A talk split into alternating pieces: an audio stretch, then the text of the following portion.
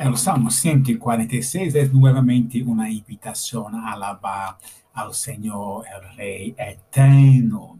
Es bueno destacar que cuando el salmista habla, alaba, oh alma mía, en el contexto del Antiguo Testamento, no es, eso no es una invitación para la parte no corporeal del salmista alabar al Señor como às vezes entendemos alma em la modernidade. Acá, alma, o nefesh, nesse contexto, está sendo usado para representar todo o salmista, da totalidade de sua vida. É uma invitação a si mesmo para alabar ao Senhor com todo seu ser. Deus é alabado como é o rei em comparação com os príncipes, os filhos del homem.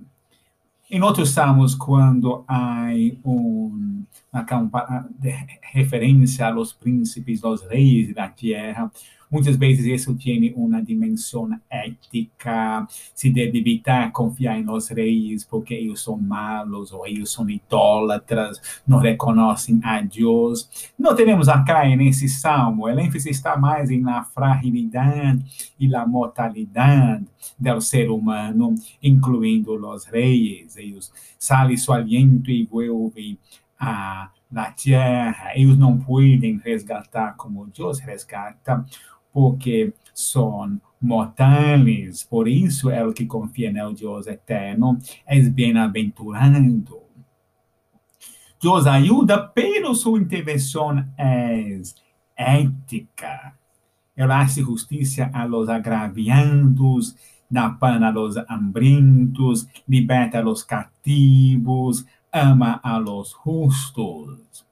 En el verso 9 há uma referência a lo que René Padilla llama de la, del triángulo de la compasión.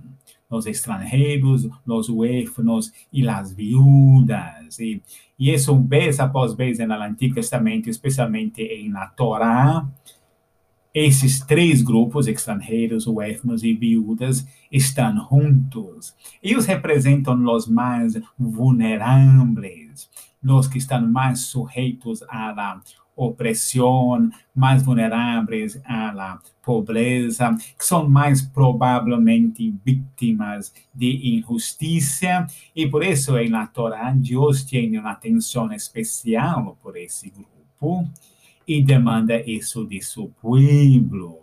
Por isso, Deus transtorna o caminho de los impíos, los que maltratam a los extranjeros, los huérfanos e las viudas. E por isso, bem-aventurado é o povo que confia em na justiça de Deus e se submete a seu governo eterno.